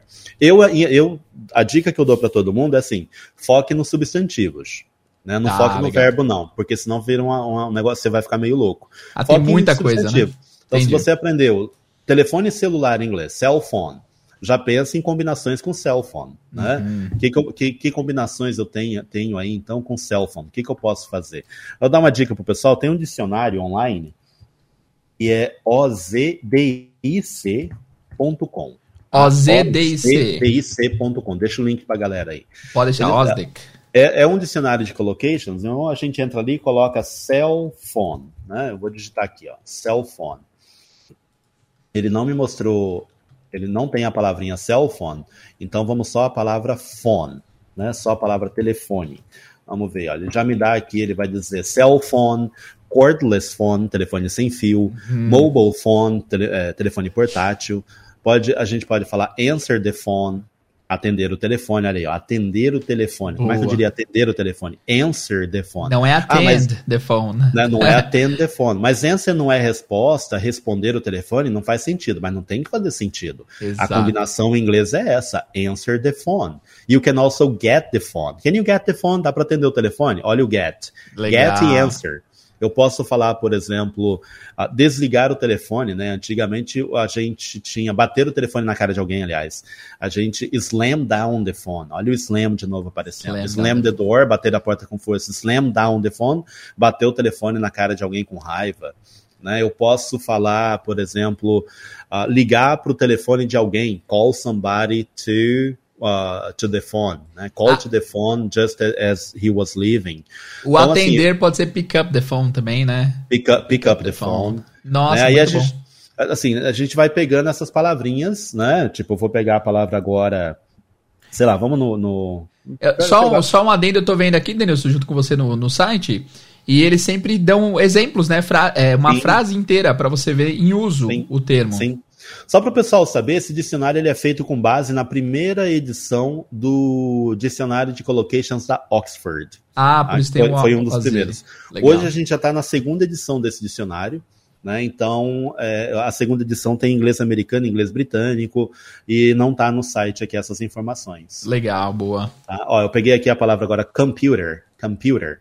Você quer falar que o seu computador é potente, você vai falar powerful computer. Uhum. Tá? Aí o pessoal fala, você tem um, um o pessoal fala, ah, não pode falar notebook, é só, é só laptop, não sei o quê. Mas se você olhar aqui, você vai ver que tem laptop computer e tem. notebook computer. Olha que legal, é. tem os dois? Como assim? Como, por que, que ficam falando que não pode falar notebook? Claro que pode, tem notebook em inglês também.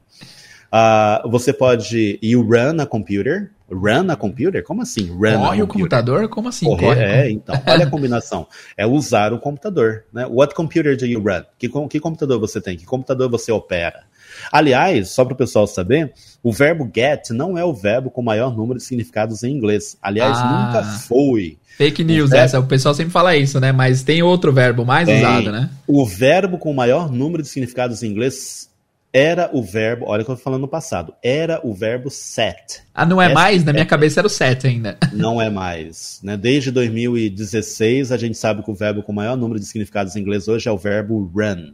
Mentira, o run tem mais que o set, get, Sim, take. Run, Nossa. run tá em primeiro lugar, set tá em, em segundo lugar e o get tá em terceiro. Get, coitado, nunca foi, nunca esteve em primeiro lugar. Sempre Tadinho. foi fake news. Não, mas ele é famoso por estar em primeiro, né? O pessoal... Sim, ele é, ele é, famoso. É que o pessoal presta mais atenção nele. Mas se Nossa. fosse ver o set, iam ficar doido. E o run, hoje em dia, são várias combinações com run, porque run a computer, you run a company, you run a business. Ah, water running. É, water legal. running. My nose is running. Então uhum. você tem, uhum. olha... Run você... out of something, acabar alguma coisa. Ex exatamente. Nossa, tem muita combinação mesmo. Muita, muita. Né? Então essa é, é, a maluquice dos collocations, meu amigo. É Cara, isso é... Coisa. Parece que você está abrindo a porta da, da Matrix. Tem muita... é, por isso que o meu curso oficial se chama English Matrix. Que é Mentira! Pessoal... Eu não sabia dessa. É, o curso oficial, o inglês é bom da língua, a gente tem um curso de collocations, mas tem um curso maior lá, com 25 módulos e tal. Nossa, que é que o English Matrix. E ele, te, ele, é, ele tem esse nome justamente não por causa do filme Matrix, né? Mas a intenção não era essa.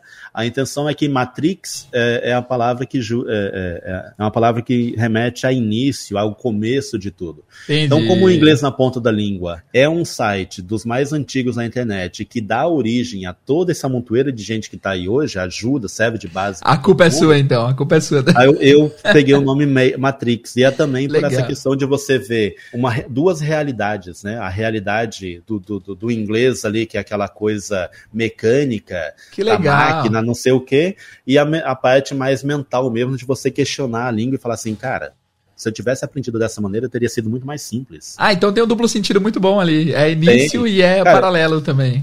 Nossa, tudo, genial. Tudo dentro do inglês na ponta da língua tem um significado, cara. Tudo, tudo, uns nomes, tipo, a logo do inglês na ponta da língua tem um sentido. Aí uma hora a gente conversa sobre isso. É, eu já parei pra, pra questionar a, a logo do, do, do, inglês na ponta da língua. Depois você explica. E, ah, explica agora, se você puder, aí eu coloco na parte dos créditos. Vai ficar lá Sério? no final do episódio, pessoal. Quem quiser ouvir, ouve até o finalzinho. Guys, agora para terminar, é, esse episódio de hoje, infelizmente, está chegando no final, mas assim, acabamos de gravar aqui a parte extra, você não pode perder. Depois da vinheta final, ouve até o final do episódio que o, o Denilson explica o porquê que o inglês na ponta da língua tem esse logo. E é maravilhosa a explicação, ouça lá. Mas agora, para terminar, Denilson, a gente pode testar nossa audiência um pouco? Quem vamos chegou lá. nesse episódio aqui, episódio 201 do podcast, já tem um certo conhecimento. As pessoas que sabem vocabulário, com certeza. Uhum. Então vamos, vamos, ver se eles realmente sabem. Vamos testá-los. Vamos lá, em termos de collocations, a gente pode falar, por exemplo, como é que você diria em inglês ter a consciência pesada? Ter a consciência pesada, né? Tipo, estar com a consciência pesada. Ai, meu Deus, e agora? Eu vou deixar Como um é silêncio na edição é de uns 3, 4 segundos para a pessoa responder. Se você pensar em palavra por palavra, que não é o caso dos collocations, você vai dizer algo como To have, have a heavy, heavy conscience, né? Heavy é pesado, então consciência é pesada.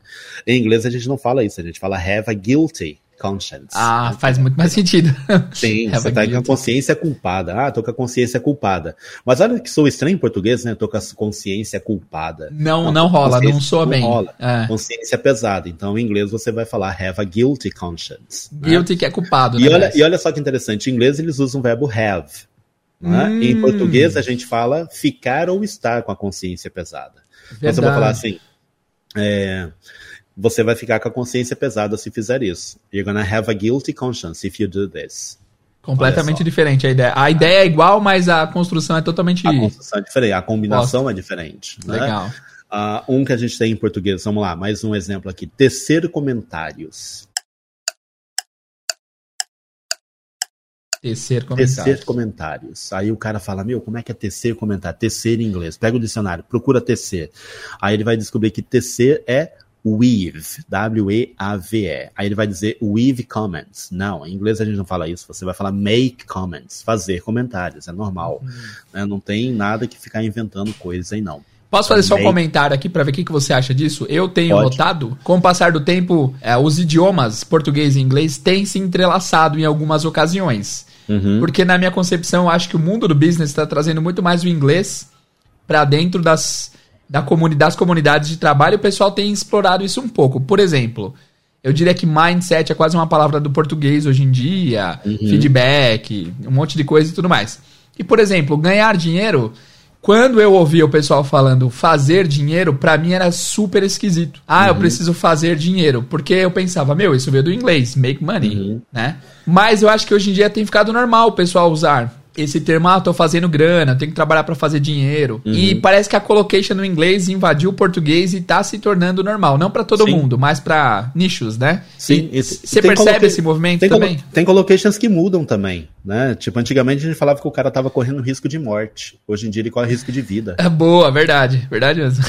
Faz é, mais tipo, sentido é, é, a, a, galera começou a mudar e a mídia começou a mudar. Né? Eu, eu achava estranho quando eles falavam assim, ah, risco de vida, risco de vida. Eu falei, cara, pior que faz sentido, o cara tá correndo o risco de perder a vida, risco de vida. Uhum. O risco de morte quer dizer que ele já morreu, já, já era. Exatamente. Mas enfim, era a combinação antigamente, as pessoas mudam. Então, do inglês também vem umas é, é, é que acabam né, interferindo. Nossa, o, ganhar, o ganhar dinheiro e fazer dinheiro, Jader, eu sempre vi como maneira diferente. Eu vi como uma questão do cara que trabalha para ganhar dinheiro, tipo, ele trabalha para ganhar dinheiro.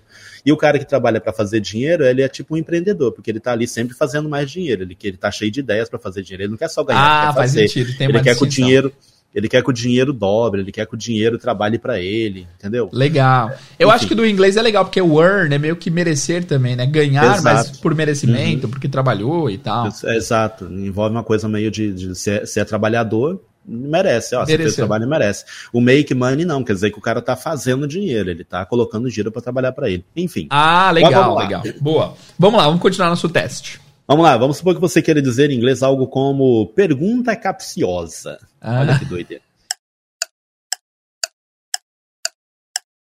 E aí você vai falar, meu, como é que é capcioso em inglês? E aí você pega o dicionário, acha uma palavra lá que nem eu sei qual é. Não, é, eu, eu preciso de um sinônimo para capcioso, é, então... para conseguir. Porque daí... Exatamente. em inglês você vai falar tricky question. Tricky. tricky.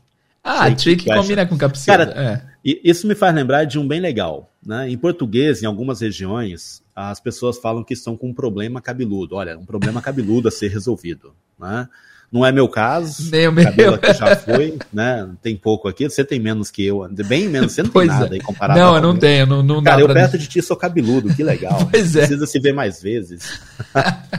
então, assim, problema cabeludo. E aí o cara vai lá pro inglês e fala, ah, cabeludo em inglês é Harry. Harry problem. Harry, Harry problem. né? Não, não diga isso. Em inglês é thorny. Thorny Uau. problem. Thorny problem. O que, que é um thorny problem? Traduzindo literalmente, um problema espinhoso.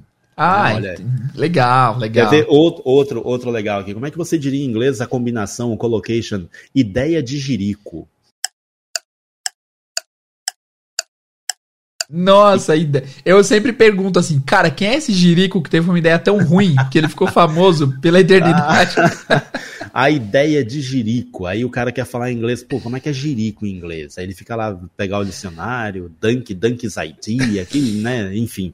Não, ideia de Jirico em inglês você vai falar que é uma crackpot idea Crackpot né? Idea, legal. Crackpot Idea. Aí um aluno meu uma vez perguntou, mas por que, que é Crackpot Idea? Qual que é a lógica? Já sabe aquele aluno que quer saber o porquê das ah, coisas? Ah, não, sempre tem, um aluno inquisitivo. E aí o cara, é porque eles falam assim, não, mas tem que ter uma explicação, tem que ter o porquê. Eu falei, cara, pensa o seguinte, imagina um cara com um pote cheio de crack, ele fuma aquele negócio e fica doidão e começa a ter umas ideias malucas. Ele, ah, faz sentido. Cara, não tem sentido nenhum. Só respondi para ele, ele parar de pegar no meu pé. Não, não tem, não. Tem aluno que, enquanto não bate 2 mais 2 são quatro, o aluno não descansa, É, né? não, não tem jeito, cara. Ah, deixa eu pensar outra aqui pro pessoal, né? Ideia de Jerico. Então, ah, ideia de Jerico pode ser também a WAC idea. A WAC, W-H-A-C-K-Y. Né? Legal. Ah, É ir muita na garupa da moto, você vai na garupa da bicicleta, como é que é ir na garupa? Não, pois é, Você- garupa não se usa pra mais nada além disso, né? Em português. É, pois é, não tem outra. Em inglês, you ride pillion. Ride pillion. Cool. Né?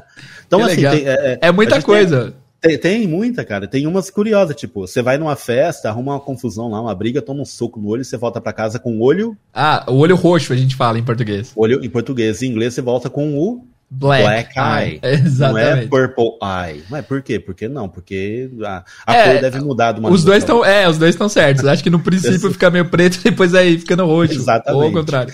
né? Você pode ter, por exemplo, a que mais? Abrir o jogo, né? Ó, você tem que abrir o jogo. Abre o jogo aí, conta a verdade. Abrir o Uhum. Jogo. Open the game? Não, não é open the game. You come clean. Come clean. You gotta come clean. You gotta come clean and tell the truth. Você tem que Ah. vir limpo. Tem que. Em português a gente fala. Como é que você diria em inglês? Se pintar uma dúvida, Se pintar uma dúvida. Pintar uma dúvida. Imagina um estrangeiro aprendendo a pintar uma dúvida. Mas né? pintar não é parede? Pintar não Pois é é. cor? Olha como nós temos essas pegadinhas também. É que a gente, é, a gente, a gente é tão natural para nós já dessas combinações, né? Pro pessoal que tá ouvindo a gente, é tão natural que a gente não para às vezes para pensar Exatamente. é, nelas da maneira como é. Você só Nossa. para para pensar quando tem que falar inglês. Aí você fala, cara, como é que eu falo pintar uma dúvida em inglês? Você vai dizer have a question. Você Have a não question. Não tem. Penta question. Não, Não, tem, muito mais segredo. é, né? figurativa assim. É, não pois tem é. nada demais. Eu lembro que pra fazer uma aula uma vez de, de, ah, de idioms, de expressão idiomática, eu literalmente peguei meu celular e, por, e durante o fim de semana, sábado e domingo, sexta, sábado e domingo, eu anotava todas as expressões que eu ouvia. De fato, eu não coloquei nenhuma externa. E aí eu peguei mais de 50. É, pagar o pato, engolir sapo, outros 500. É tudo coisa que não faz sentido. É, que se você não sabe a ideia por trás da coisa, não faz sentido, né? Não faz sentido. Aham. O inglês é muito Aí, cheio é, dessas. é legal também. você falar isso porque assim, muita gente fala, ah, mas então collocations também tem a ver com expressões idiomáticas. Não, expressão idiomática, ela, você acabou de falar, pagar o pato, é uma expressão idiomática. né? Não faz sentido isso- literalmente, Não né? faz sentido literalmente. Uhum. Agora, algumas outras coisas, tipo nos collocations, ela pode fazer sentido literalmente. Legal, sim. É que aí a gente entra num outro assunto dessa área lexical que a gente vai trabalhar com. A gente não trabalha com idiomas, a gente fala de id- idiomaticity. Ah, Idiomaticidade. legal, legal. Então a expressão, aquele collocation, ele não é uma expressão idiomática, mas ela tem um nível de idiomaticidade, né, que acaba deixando a gente meio confuso. Tipo, ah, ok. Por exemplo, né, um, um outro exemplo aqui, a cara metade. Ah, é uma ok. expressão idiomática, é uma combinação de palavras, cara metade. Uhum. Como é que eu digo cara metade em inglês? Eu não vou traduzir ao pé da letra, né? Eu não vou falar half face, eu vou dizer better, half. My Ah, better legal. half. Minha melhor Então, metade. Minha melhor metade. Uhum. Né, Você pode falar, por exemplo, Alma gêmea? alma gêmea, prestar gêmea. queixa. Prestar queixa. Prestar queixa, né? You press charges. Uhum. Retirar a queixa. You drop charges. Ah, beijo de língua. Não, não é uma expressão idiomática, mas tem um nível de idiomaticidade. Ah, legal. Boa. Você, que em inglês vai ser French kiss. French Ah, kiss. French kiss. Legal. Então, ah, estar com a alma lavada, né? Você não, não, não é uma expressão idiomática, mas ah, você está tranquilo, você está com a consciência de boa. So, ah, you have a, a clean conscience about something. Você não tem nada a ver com Nossa. aquilo. É muita coisa, né? O pessoal, Sim. não E- fiquem tristes, não, não fiquem overwhelmed, não fiquem preocupados. Isso é com o tempo, tá? A gente vai aprendendo Ah, coisas aos so- poucos, né? Só de, para deixar a galera aqui tranquila, tem muitas dessas coisas que eu tô falando aqui que eu tô lendo agora na minha listinha, É, que eu tenho minhas isso. anotações. O, não, o pessoal acha que a gente tem que saber tudo, tipo, decorar. Não, Não. fiquem tranquilos. Mas é E legal. detalhe, Dessa Se lista o- aqui, ó, ouve esse, ouve esse trecho de novo umas três, quatro vezes que você vai absorver bastante coisa. Então é um bom exercício pra fa- pra vocês Mas o fazerem. legal dos collocations, pra gente encerrando, é você começar devagar. Aprender as palavras mais comuns do dia a dia. Sabe aquelas duas mil palavras mais usadas em inglês? Uhum. Pega as palavras mais comuns. Car, uh, computer, house. Você é um aluno iniciante de inglês, vai com calma. Quando você Agora, se você já tem, na verdade, um certo nível de inglês, né, você está naquele nível intermediário e não sabe mais o que estudar, saiba que estudar chunks of language, collocations, é o que vai dar aquele boom no seu aprendizado de inglês. Você vai falar assim, cara, eu sabia um monte de inglês até aqui, de agora em diante eu tenho que aprender esse negócio, porque é isso aqui que vai fazer diferença no meu vocabulário. E é aí que a coisa come você começa a ver a língua com outros olhos. Essa é a mágica dos collocations dentro do nosso aprendizado. Aí, como, é, como é interessante, estou pensando aqui enquanto você falava, hum. é, eu tenho uma aula sobre collocations baseado né, nos seus ensinamentos e tudo mais. e também aula de expressão. E o que acontece? Quando eu dou essa aula para pessoas mais novas, já aconteceu, e é muito engraçado que eu falo assim, ó, por exemplo, não tem redondamente enganado? A pessoa tem, redondamente, não, nunca ouvi não. Como você nunca ouviu redondamente enganado? Não, esse termo assim eu nunca ouvi não. Ah, tá bom, beleza, passou. Ah, então sabe o que é saída francesa? Em inglês geralmente o pessoal fala Irish exit, saída irlandesa. Uhum. Saída francesa? Não. O que, que é isso, saída francesa? o pessoal mais novo, eles nem sabem um monte de coisa é. que a é. gente usa, né, da geração passada. Por, por, isso que é legal, às vezes, a gente ficar de olho em como que essa molecada tá falando por aí. Né, pois é, a gente tem que se atualizar. Aí. Exatamente, cara. Exatamente. Eu, eu, eu, tenho o hábito de, de uh, ouvir né, muito é, adolescente, às vezes falando programa de adolescente, para ver o que, que eles estão falando. Quais são, tipo, antigamente a gente falava dar um fora, né? Ah, o fulano levou um fora, uhum. tomou um toco, não sei o quê. tomou toco não usa mais, né? É, então. Pois hoje é. eles têm. Ah, esqueci qual a expressão que eles usam, mas é uma outra expressão que eles Nossa. usam. Não é mais de, dar um bolo. Ideia. Você fala assim, ah, fulano deu um bolo. O menininho já olha para te deu um bolo, deu um era bolo? aniversário dele? Como assim?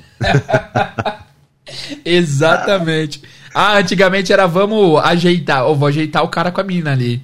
Eu vou exato. combinar, sei lá, hoje é chipar, né? Tem... É, hoje é chipar, exato. Cara, eu comecei a estudar expressões idiomáticas é, em 96. O primeiro dicionário que eu tive de expressões idiomáticas era de um cara chamado Oswaldo Serpa, e é, o dicionário era de 72. Então, por aí, Nossa, se eu tava, se eu seja... tava no ano de 90, Imagine que. Já estava defasado na sua é, na época que você leu. Por não? exemplo, abri aqui agora o dicionário. Como dizer em inglês picar a mula? Aí tem gente que fala picar, não sei nem que é picar a mula picar em português. Mula, por que picar? Essa eu conheço. Picar a mula é ir embora, né? Vamos dar o fora. Embora. Só que ele traduziu aqui picar a mula como bater as botas. Oxi. É, picar a mula pra mim é ir embora. Por essa agora, eu esperava. É. Agora eu vou picar a mula, nem eu, tipo. Ah, casar, a... com a, casar com a mulher de foice. Pelo amor de Deus. Nunca, nunca, nunca ouvi nada semelhante. Casar com a mulher de foice é morrer. Porque Me... é a morte. Ah, né? ok. Faz sentido. Denilson, quero agradecer demais sua presença. Obrigado pelo, pela enxurrada de conhecimento que você nos trouxe. Galera, é o seguinte: esse episódio aqui não é um episódio para você ouvir e passar.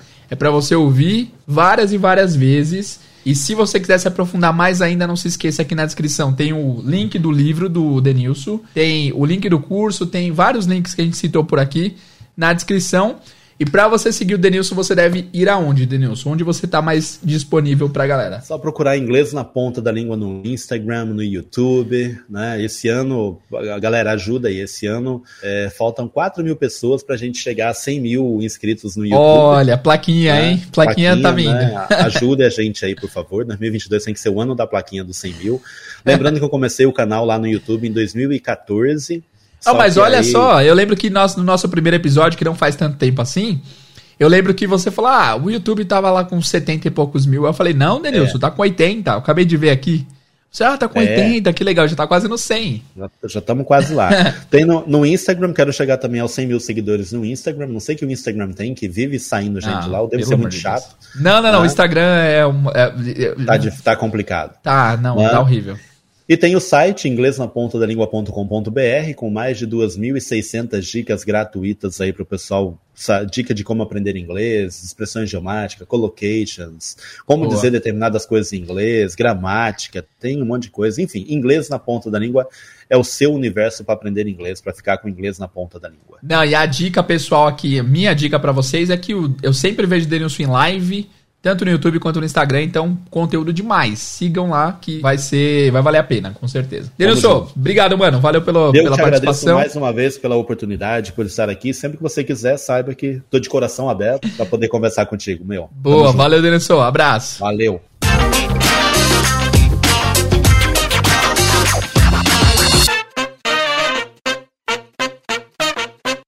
O inglês na ponta da língua, como, quando surgiu, eu sempre tive a ideia de que ele fosse é, é, algo inovador, algo que fosse inteligente, algo que fosse hum. individual, porque você pode usá-lo individualmente. Então, é, sempre eu tive essa coisa assim, do inglês na ponta da língua mesmo. Então, a logo, né, a imagem, a galera vai ver a imagem, ah, né, a ah, logozinha legal. do inglês na ponta da língua, se você parar para prestar atenção, é uma boca. Ah, nossa, agora então, que tem, eu reparei, tem um i no tem, meio da boca, da língua. Uma, tem, e essa, essa boca aí, tipo, lá em cima tem um, um negocinho verde e embaixo amarelo. Certo. São os lábios, tá? Isso aí é o lábio. Caramba. Esses lábios, o lábio verde e amarelo quer dizer que é a boca de um brasileiro falando inglês. Nossa. A língua no centro, né? Aí você tem esse vermelhão aí no centro que é a língua. Genial! E, tem, e, e esse i também é dos outros adjetivos. São as outras coisas, internet, individual, inteligente, interessante, né? Aí você, internet, você coloca o que você quiser. Só que não acaba aí, tem mais.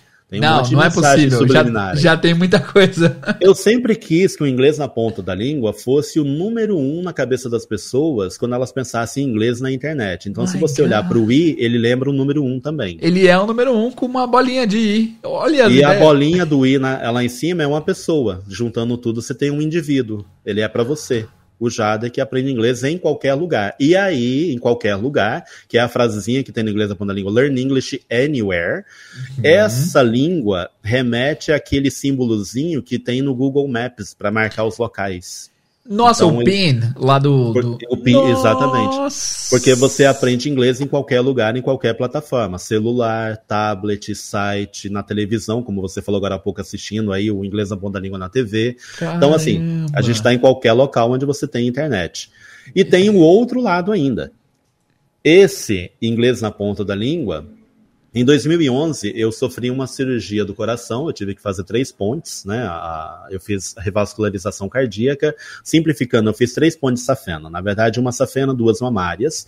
Foi um momento conturbado ali. Então, esse símbolo também indica um coração aberto para todo mundo, Nossa. né? Ensinando inglês para a galera. E em cima você vai ver aquele primeiro lábio lá em cima como a gola de uma camisa, que é o Denilson com seu peito aberto, com o coração aberto para ensinar inglês para todo mundo. Meu Deus do céu, que que é isso, Denilson? Mano, é impressionante, não, não tem como.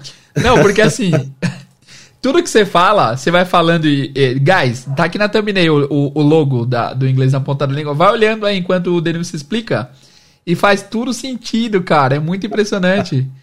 Quantos sinais a gente tem aqui? Nossa, tem. Nossa, é muita coisa. O Brasil, o I com várias palavras, aí o coração, a pessoa, Loca, o bra... local, lábios brasileiros falando inglês, inglês na ponta da língua, individual, a gola. Nossa. A gola, você tem tudo aí, cara. E é para todo mundo. Que entendeu? isso, não. Pelo amor de Deus. Essa é a iconografia do inglês na ponta da língua. Ainda bem que você falou, cara. Nossa, isso vai ser um extra maravilhoso para quem ficou até aqui. Caramba.